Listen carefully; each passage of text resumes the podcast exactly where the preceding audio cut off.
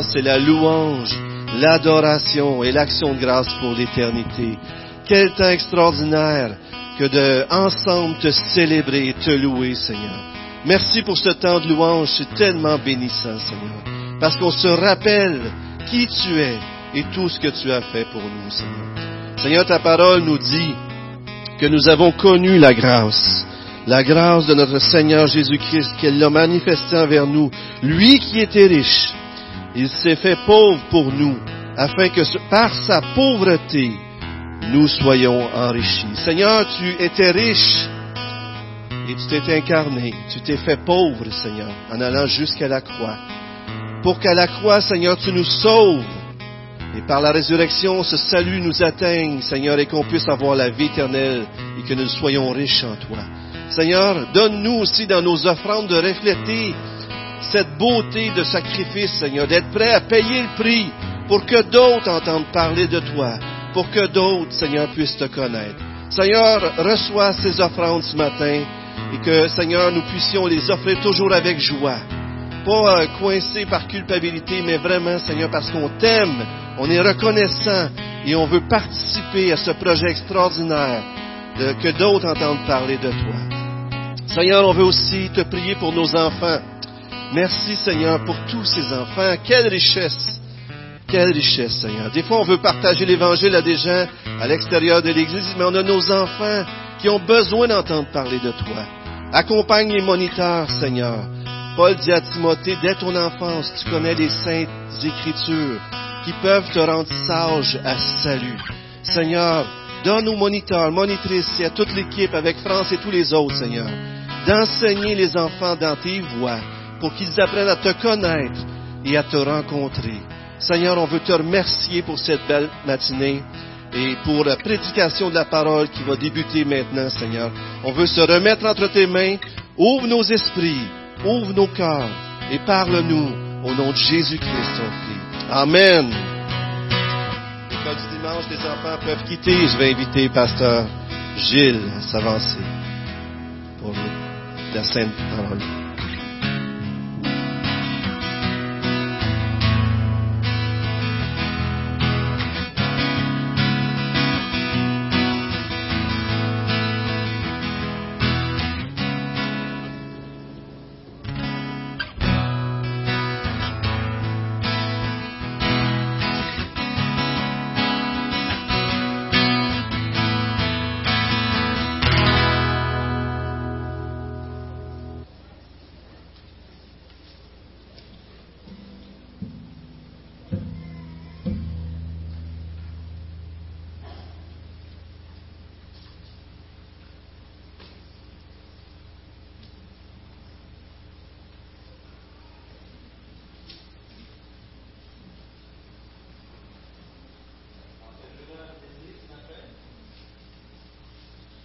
Voilà. Ah, l'homme entend. Wow. Quel beau chant de louange on a chanté ce matin. Ça nous élève, mon ami, dans les hauteurs célestes, hein? Et c'est vraiment un plaisir pour moi ce matin de continuer avec vous cette série sur l'Apocalypse qui était si brillamment commencée par notre frère Steve la semaine dernière. Alors d'emblée, nous pouvons dire que dans le monde d'aujourd'hui, eh bien, le livre de l'Apocalypse est sans aucun doute le moins bien compris et le plus négligé des 66 livres de, toute la Bible. Mais pourquoi ce livre, pourquoi ce livre est-il tellement négligé par des chrétiens sérieux, par des chrétiens sincères? Eh bien, premièrement, l'Apocalypse, comme on l'a vu la semaine dernière, c'est un livre qui est complexe. C'est un livre qui est mystérieux. C'est un livre qui est rempli de métaphores étranges, de bêtes bizarres, de nombres symboliques. Et on y retrouve beaucoup d'allusions à l'Ancien Testament. Et si on veut être honnête, eh bien, nous devons avouer que ce livre peut être très difficile à comprendre. On essaie tant bien que mal, mais on ne va pas trop loin dans sa lecture. Bien souvent, on se gratte la tête en nous demandant qu'est-ce que tout cela veut bien vouloir dire? et on retourne lire les évangiles ou les psaumes à la place. Ça, c'est l'une des raisons pour lesquelles le livre de l'Apocalypse est tellement négligé. Une autre raison a à voir avec l'étrange fascination que certaines personnes ont pour la prophétie. Vous connaissez le genre, hein? Ces personnes-là sont toujours en train de chercher des chronologies quelque part en ce qui concerne le début de la grande tribulation. Elles essayent de trouver l'identité de l'Antichrist dans les candidats politiques contemporains. Et elles sont toujours en train d'imaginer le jour d'Armageddon dans ce qui se passe aux nouvelles.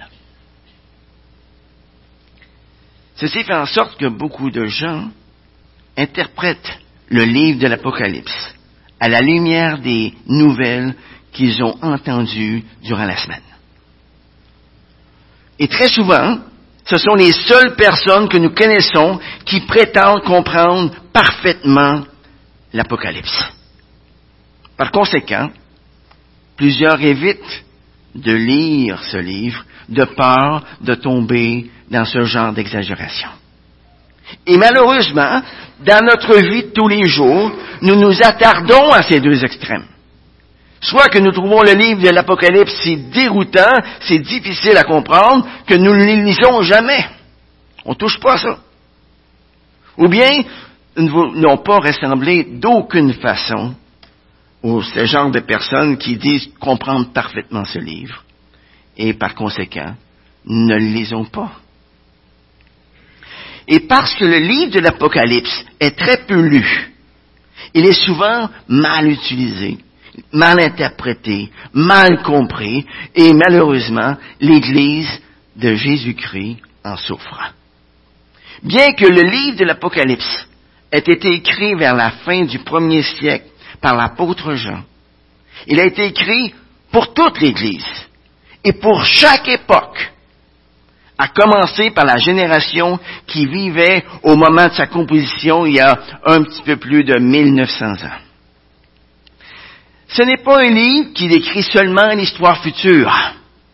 Ce n'est surtout pas un livre qui nous donne des messages codés pour comprendre les événements mondiaux tels qu'ils sont rapportés aux nouvelles ou sur l'Internet.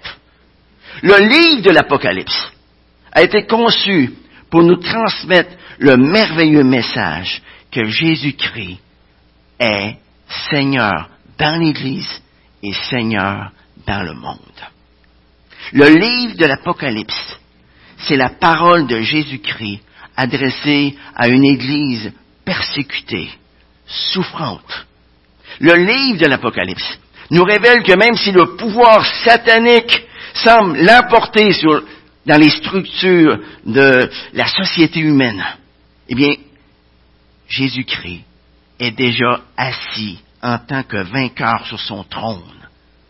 Et sa cause va bientôt triompher de façon glorieuse. Le livre de l'Apocalypse convoque les chrétiens à rester fermes, fermes dans les mauvais jours et à se tenir debout devant l'adversité. Tout comme le font les exhortations finales à chacune des sept églises de l'Apocalypse dans les chapitres 2 et 3. Ce livre nous rappelle que nous sommes appelés à vaincre. Ce livre nous rappelle que nous sommes appelés à persévérer, ce livre nous rappelle que nous sommes appelés à conquérir par le moyen de celui qui nous a aimés. C'est le message que nous avons besoin d'entendre. Et c'est le message que nos yeux ont besoin de voir avec plus d'urgence que jamais auparavant. Vous savez, aujourd'hui, l'Église est regardée de travers. Et on assiste à sa persécution morale et physique à cause de l'Évangile. Et cela aux quatre coins du monde. Avec l'apôtre Jean, dans Apocalypse chapitre 4, verset 2, nous sommes appelés à lever nos yeux. Vers où? Vers le trône céleste, afin que nous puissions voir spirituellement celui qui est assis sur le trône, le roi des rois, le seigneur des seigneurs. Pourquoi? afin d'y trouver le réconfort, l'encouragement dont nos cœurs ont besoin. Ce matin, nous allons examiner ensemble les huit premiers versets d'Apocalypse 1. Mais avant de le lire, permettez-moi de vous demander d'incliner la tête avec moi pendant que nous prions. Seigneur Jésus, nous regardons à toi comme à celui qui règne maintenant. Nous voyons dans ces premiers versets d'Apocalypse 1 que l'apôtre Jean fut ravi en esprit et qu'il a écrit ce qu'il a vu, ce qu'il a entendu. Et à l'exemple de l'apôtre Jean ce matin, ravis-nous en esprit aussi. Et alors que nous méditerons ce texte, que nous puissions voir ta, ta bonté, que nous puissions voir ton amour, ta puissance, ta grâce, que nous puissions apprendre une fois pour toutes à te faire confiance en toutes circonstances.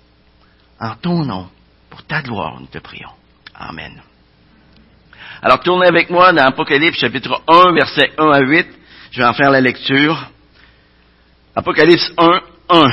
Révélation de Jésus-Christ que Dieu lui a donné pour montrer à ses serviteurs ce qui doit arriver bientôt, ce qu'il a fait connaître par la voix de son ange à son serviteur Jean. Celui-ci a comme témoin annoncé la parole de Dieu et le témoignage de Jésus-Christ. Tout ce qu'il a vu. Heureux celui qui lit et ceux qui écoutent les paroles de la prophétie et gardent ce qui s'y trouve écrit, car le temps proche. Jean, aux sept églises qui sont en Asie, que la grâce et la paix vous soient données de la part de celui qui est, qui était et qui vient, de la part des sept esprits qui sont devant son trône, et de la part de Jésus-Christ, le témoin fidèle, le premier-né d'entre les morts, et le souverain des rois de la terre, à celui qui nous aime, qui nous a délivrés de nos péchés par son sang, et qui avait de nous un royaume, des sacrificateurs pour Dieu son Père. À lui, la gloire et le pouvoir au siècle des siècles. Amen. Voici qu'il vient avec les nuées. Tout homme le verra, même ceux qui l'ont percé. Toutes les tribus de la terre se lamenteront à son sujet. Oui, Amen. Je suis l'alpha et l'oméga, dit le Seigneur Dieu. Celui qui est, qui était et qui vient, le Tout-Puissant. Le Tout-Puissant. Ce matin, j'aimerais vous encourager en vous présentant quatre mots. Quatre mots qui ressortent lorsque nous lisons les huit premiers versets du chapitre 1. Je crois que ces quatre mots peuvent nous aider à répondre à la question pourquoi les chrétiens pourquoi les chrétiens devraient-ils passer du temps à examiner ce livre obscur de la littérature apocalyptique du premier siècle? Eh bien, selon les versets 1 à 3, le premier mot qui ressort, c'est le mot bénédiction. Selon les versets 4 et début du verset 5, le deuxième mot qui ressort, c'est le mot grâce. Et ensuite, à la fin du verset 5 et au verset 6, le troisième mot qui ressort, c'est le mot louange. Et enfin, les versets 7 à 8, le quatrième mot qui ressort, c'est le mot encouragement. Encouragement. Si ces quatre mots, bénédiction, grâce, louange, encouragement, ne prennent pas racine dans notre âme pendant que vous lisez ce livre, c'est parce que vous l'avez mal lu. Relisez-le encore.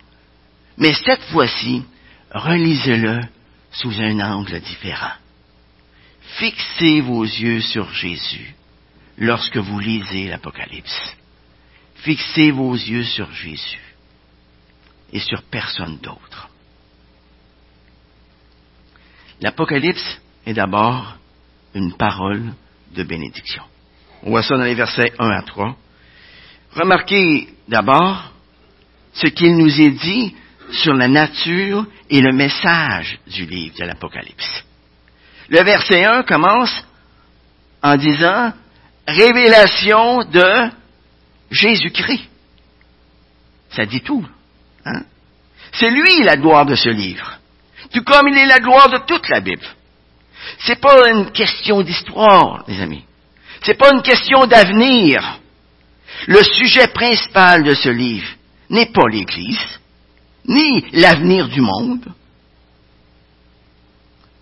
C'est. Même si ce livre nous apprend beaucoup sur l'Église et sur l'avenir du monde. Le sujet principal de ce livre n'est pas le ciel, ni l'enfer. Même si nous trouvons de, l'enseignement sur ces deux sujets dans la Bible. Le livre de l'Apocalypse a pour sujet principal Jésus-Christ. C'est la révélation de Jésus-Christ. Lorsque nous lisons le livre de l'Apocalypse, Jésus-Christ est dévoilé d'une manière qui nous était complètement inconnue auparavant. Et juste ça en soi, c'est une vraie bénédiction. Toute une bénédiction. Dans le livre de l'Apocalypse, nous ne voyons plus Jésus comme il se présente dans les évangiles.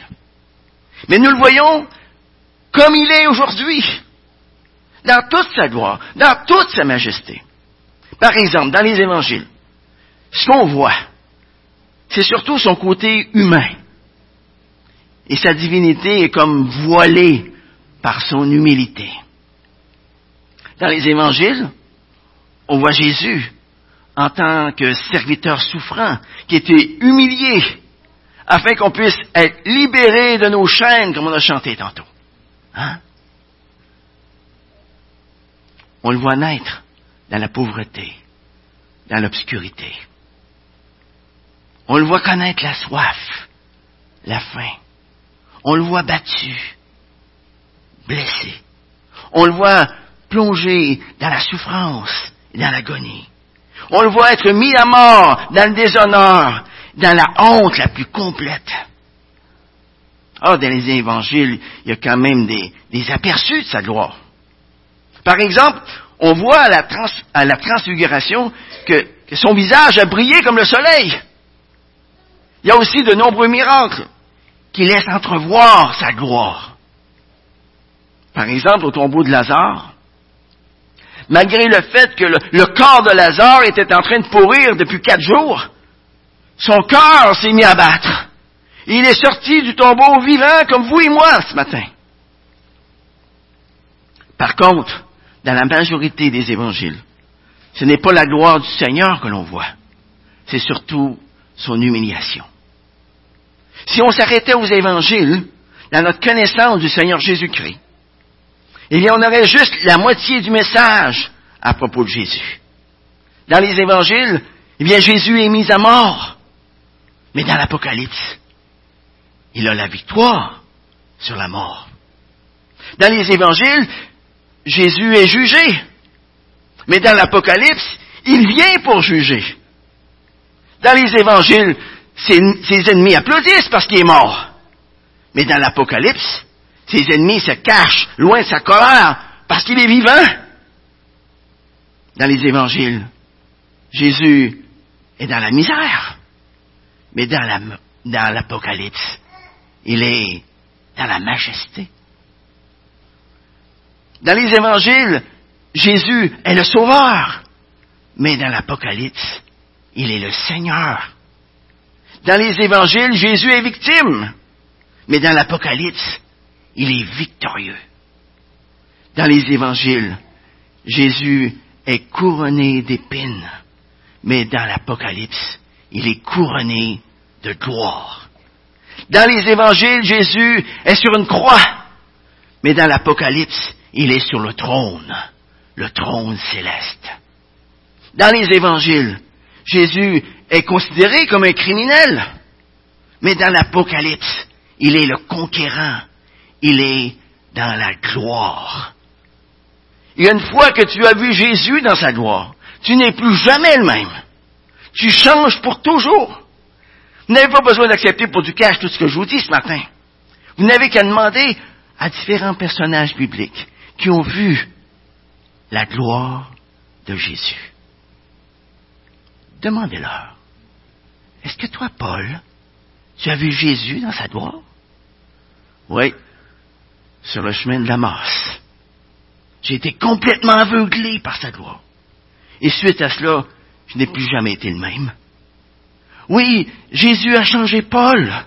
Le persécuteur de l'Évangile a été changé en persécuté pour l'Évangile. Paul est devenu l'évangéliste le plus grand que la terre ait porté. Mais toi, Jean, est-ce que tu as vu Jésus dans sa gloire? Oui, j'ai vu Jésus dans sa gloire sur l'île de Patmos. Et regardez ce qu'il nous dit au verset 17 et 18. Quand je le vis, je tombai à ses pieds comme mort.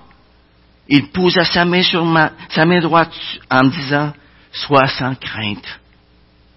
Moi, je suis le premier et le dernier, le vivant. J'étais mort et me voici vivant au siècle des siècles. Je tiens les clés de la mort et du séjour des morts. Voyez, c'est sur Jésus dans sa gloire sur lequel l'apôtre Jean veut attirer notre attention lorsque nous lisons ce livre. Il veut que nous voyions Jésus de façon nouvelle, avec beaucoup plus de clarté. Au verset 2, il est dit que l'apôtre Jean est un témoin oculaire de ce qu'il annonce. Par conséquent, ce qui nous est raconté ici dans ce livre, ce ne sont pas les inventions de l'imagination fertile de l'apôtre Jean. Non, c'est la parole de Dieu. C'est le témoignage de Jésus-Christ. Alors même si ce livre est difficile à saisir, même si nous trouvons que certains passages sont obscurs, étant donné que ce livre nous fait voir Jésus dont nos âmes ont tellement besoin. Et compte tenu de la pertinence de ce livre pour notre vie en ces derniers jours dans lesquels nous vivons présentement, et étant donné le fait que c'est Dieu lui-même et la voix de Jésus qui s'adresse à nous à travers ce livre, est-ce que vous pensez que nous pouvons en toute sécurité négliger ce livre, négliger de le lire, négliger de le méditer? Oserons-nous laisser les pages de ce livre fermées? Sans qu'il y ait de graves dommages à notre bien-être spirituel. Mais que se passe-t-il lorsque nous commençons à lire ce livre? Eh bien, compte tenu de sa nature, est-ce vraiment une surprise de constater que son effet est une réelle bénédiction? Regardez verset 3. Il dit, heureux celui qui lit. Il dit heureux, hein? il dit pas malheureux. Il dit heureux, heureux celui qui lit, et ceux qui écoutent les paroles de la prophétie, et gardent ce qui s'y trouve écrit. Lorsque nous prenons le temps de méditer ce livre, qui est-ce qu'on voit? Jésus. Jésus. Qui est-ce qu'on entend? Dieu. C'est Dieu qui nous parle. Et nous nous retrouvons équipés pour combattre contre l'ennemi dans les jours sombres. Ça, c'est toute une bénédiction, les amis. Alors, pourquoi lire? Pourquoi écouter? Pourquoi garder les paroles de ce livre? Pour avoir droit à la bénédiction. Frères et sœurs, soyons honnêtes. Est-ce que nos âmes sont affamées de nourriture spirituelle? Est-ce que les yeux de notre foi souffrent de myopie? Est-ce que notre courage spirituel nous manque bien souvent? Eh bien, ça se peut-tu que ce soit en grande partie à cause de notre négligence à méditer ce livre? Pour tous ceux qui lisent, écoutent et gardent ce qui s'y trouve écrit dans ce livre, eh bien, l'Apocalypse est une parole de, une parole de bénédiction. Une parole de bénédiction. Et ça, c'est la promesse que le Tout-Puissant nous fait, que le Dieu Tout-Puissant nous fait. L'Apocalypse est aussi une parole de grâce. En regardant les versets 4, début du verset 5, on remarque que le livre a été écrit comme une lettre. c'est une lettre adressée à cette église qui était située en Asie. Au verset 4, la lettre commence par une salutation qui est tout à fait semblable aux autres lettres du Nouveau Testament. Que la grâce et la paix vous soient données. Mais écoutez la suite. Que la grâce et la paix vous soient données de la part de qui? De la part de celui qui est, qui était, qui vient. De la part des sept esprits qui sont devant son trône. De la part de Jésus-Christ, le témoin fidèle, le premier-né d'entre les morts, le souverain des rois de la terre. La grâce et la paix nous sont données ici de la part du Dieu trinitaire. Ce n'est pas de la part de n'importe qui, ça. Quand le Dieu trinitaire, Père, Fils et Saint-Esprit nous parle de grâce et de paix, eh bien, dites-vous bien une chose. Il est en mesure de livrer tout ce qu'il promet. Le Dieu immuable, sûr, inébranlable et fiable à 100%. Quand Dieu fait une promesse, c'est une promesse qui est garantie par sa nature même.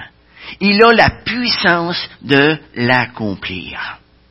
J'aimerais vous faire remarquer que Jésus-Christ, Dieu le Fils, est décrit ici comme étant le témoin fidèle. Comme vous le savez, le livre de l'Apocalypse est écrit à des églises qui subissaient de vives persécutions à cause de leur foi. Ces églises apprenaient à la dure qu'il y a un coût réel à suivre Jésus. Vous savez, lorsque la culture ambiante s'oppose à l'Église comme elle le faisait à l'époque de Jean, et comme elle le fait encore aujourd'hui, c'est facile, c'est très facile de se décourager, pas vrai? C'est facile de croire que les choses ne vont aller qu'en s'empirant. Et à ce moment-là, eh bien, nous commençons à nous demander si nous allons pouvoir tenir le coup, si nous allons pouvoir tenir bon dans notre témoignage face à un rejet généralisé. Mais l'apôtre Jean nous rappelle que Jésus a été lui-même le témoin fidèle au milieu des souffrances beaucoup plus grandes que les nôtres, et que même la tombe n'a pas pu le retenir. Il est ressuscité, et maintenant Dieu le Père l'a exalté. Il lui a donné le nom qui est au-dessus de tout nom, afin qu'au nom de Jésus, tout genou fléchisse dans le ciel, sur la terre, sous la terre, que toute langue confesse que Jésus est Seigneur, à la gloire de Dieu le Père. Et nous, alors que nous faisons face à des conflits et des souffrances, alors que nous faisons face à des douleurs, à des pertes, alors que nous faisons face au dédain d'un monde incrédule, nous pouvons savoir qu'il y a de la grâce, il y a de la paix en réserve pour nous de la part de Dieu. C'est un beau cadeau, hein? La grâce et la paix. Et quand Dieu donne la grâce, il la, donne de façon infinie. Et quand il nous donne la paix, eh bien, il surpasse toute intelligence. Et lorsque nous devenons conscients de cette grâce, de cette grâce de Dieu envers nous, ça change complètement notre façon de vivre dans ce monde difficile. Nous pouvons vivre dans la paix et dans la joie, même si tout va de travers autour de nous. Même si nous souffrons à cause de notre foi. Nous pouvons vivre en étant assurés de la grâce, de la paix de Dieu envers nous. Comme vous voyez, l'Apocalypse est non seulement une parole de bénédiction pour nous, mais c'est aussi une parole de grâce. Mais l'Apocalypse est aussi une parole de louange. Et on voit ça à la fin du verset 5 et au verset 6. À celui qui nous aime, qui nous a délivrés de nos péchés par son sang et qui a fait de nous un royaume des sacrificateurs pour Dieu son Père. À lui la gloire et le pouvoir au siècle des siècles. Amen. Que fait l'apôtre Jean ici après avoir relevé l'image complète de l'œuvre de Jésus à la croix? Qu'est-ce qu'il fait? Il commence à chanter. Il commence à chanter. L'une des caractéristiques de l'Apocalypse, c'est qu'elle est pleine de chants chant de la part des anges, chant de la part des anciens, chant de la part de l'Église triomphante, chant de lamentation, chant de louange, chant dans le ciel et chant sur la terre. C'est plein de chants. C'est plein de chants. Au milieu de nos épreuves, l'Apocalypse nous fait lever les yeux vers la salle du trône avec l'apôtre Jean, avec les saints dans la gloire, avec les anges autour du trône. Et alors que nous nous rappelons de tout ce que Jésus a fait pour nous, alors que nous le voyons dans sa gloire, eh bien, nos bouches se remplissent de louanges. Oui, nous aussi, avec l'apôtre Jean, nous pouvons chanter à celui qui nous aime, qui nous a délivrés de nos péchés par son sang, qui a fait de nous un royaume, des sacrificateurs pour Dieu son Père. À lui soit la gloire au siècle des siècles. Amen. Ça, c'était exactement l'expérience des premiers chrétiens, n'est-ce pas? Et tout cela au beau milieu de la persécution, au beau milieu de la souffrance. Vous vous souvenez dans Acte 16? Alors que Paul et Silas étaient dans la ville de Philippe? Eh bien, un jour, ils ont été jetés en prison après avoir été battus sauvagement. Et là, le géolier leur a mis les fers aux pieds. Il est minuit. Et qu'est-ce qu'ils font? Ils chantent. Ils chantent des hymnes de louange. Ils adorent Dieu au milieu de la souffrance. Ils défient complètement la logique du monde. Je me demande bien ce que les autres prisonniers ont pu penser de cela. Eh bien, l'écrivain du livre des Actes, Luc, nous dit simplement qu'ils écoutaient. Ils écoutaient. Mais quel témoignage ils étaient. Hein? Dis-moi, qu'est-ce que tu chantes lorsque tu es au milieu de ton chagrin, au milieu de la souffrance? Qu'est-ce que tu chantes? Qu'est-ce que tu chantes? Vous savez, à tous les jours, nous voyons des êtres chers qui souffrent. Il y a la maladie, il y a la perte d'un être cher, comme on a entendu tantôt. Il y a du chagrin, il y a de la douleur, il y a de l'opposition, il y a des conflits. Nous, en tant que croyants, n'avons peut-être pas d'avantage terrestre. Il se peut que nous n'ayons pas grand-chose à la banque non plus. Et il se peut aussi que nous ne soyons pas félicités par les grands et, les puissants de ce monde. Mais nous pouvons voir quelque chose que le monde ne peut pas voir. Et nous avons quelque chose que le monde n'a pas. Nous sommes aimés de Dieu. Nous avons été délivrés de nos péchés par le sang de Jésus.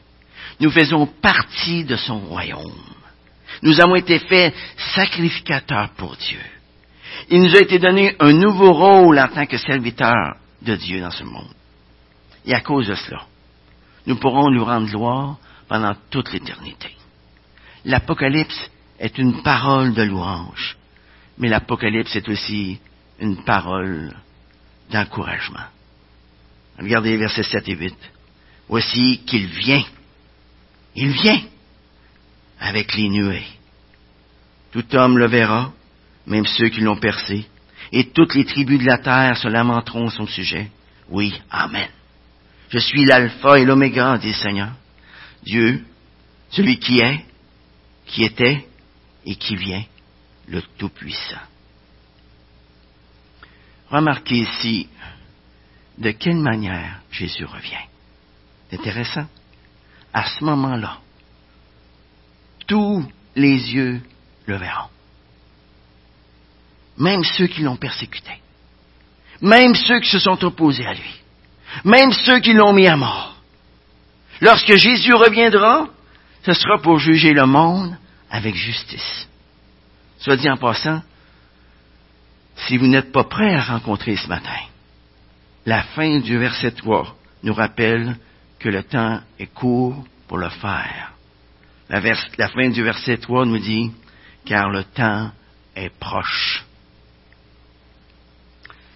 si vous ne connaissez pas Jésus-Christ, rappelez-vous, il viendra comme un voleur dans la nuit, alors que vous n'êtes pas à sa recherche. Il viendra de manière inattendue. La Bible nous dit que personne ne connaît le jour ni l'heure. Serez-vous prêt à le rencontrer lorsqu'il viendra? Serez-vous prêt? Et alors que l'apôtre Paul, l'apôtre Jean plutôt, se, se rappelle de la venue de Jésus dans ce monde, jusqu'à la croix, alors qu'il se rappelle ensuite de la tombe vide, alors qu'il se rappelle de l'enlèvement de Jésus jusqu'au trône céleste, alors qu'il se rappelle toutes les vies qui ont été transformées par l'Évangile, alors qu'il voit la fin de l'histoire, et alors qu'il voit le ciel se fendre, et qu'il voit Jésus venir dans la gloire pour juger les vivants et les morts, quelle est sa réaction? Il dit à la fin du verset 7, tout comme il va dire à la fin du livre de l'Apocalypse, Oui, Amen Viens, Seigneur Jésus. L'apôtre Jean ne peut contenir sa joie. Il la chante. Il chante sa joie. Frères et sœurs, remplissons notre vision par la personne et par l'œuvre de Christ. Attardons-nous sur son obéissance, sur ses souffrances, sur sa croix, sur sa tombe vide, sur sa position céleste à la droite du Père. Pensons à lui qui prie pour nous dans la gloire. Anticipons son apparition glorieuse. Hâtons le jour du Seigneur par nos prières, par notre service, par notre témoignage, par notre travail fait en son nom. Oui, fixons nos yeux sur Jésus. Et à travers nos larmes, au beau milieu de la douleur, nous commencerons nous aussi à chanter, malgré notre situation, malgré nos épreuves, à celui qui m'aime, qui m'a délivré de mes péchés par son sang, son propre sang et qui a fait de moi son enfant, qui a fait de moi le serviteur du grand Dieu. Que toute la gloire soit la tienne, au siècle des siècles. Amen. Amen. Prions. Seigneur notre Dieu, nous nous, nous inclinons devant toi et nous te louons. Nous te louons pour toutes les bénédictions dont nous sommes l'objet jour après jour. Nous te louons pour, ta grâce envers nous pour la paix que tu nous donnes au milieu de nos situations difficiles. Nous te louons parce que toi, tu nous aimes. Tu nous as délivrés de nos péchés par ton sang. Nous te louons parce que tu es le Seigneur. Tu es le Tout-Puissant. Tu règnes. Tu as fait de nous un royaume, des sacrificateurs pour te servir. Seigneur, merci de nous accompagner alors que nous te servons dans ce monde. Tu nous as fait une promesse dans Matthieu 28, 20, que tu seras avec nous tous les jours jusqu'à la fin du monde. Seigneur, ce matin, nous voulons te donner toute la gloire qui te revient, parce que toi seul, tu en es digne. Et à l'exemple de l'apôtre Jean, nous voulons te dire ce matin, et à tous les matins, Amen. Viens, Seigneur Jésus. Amen.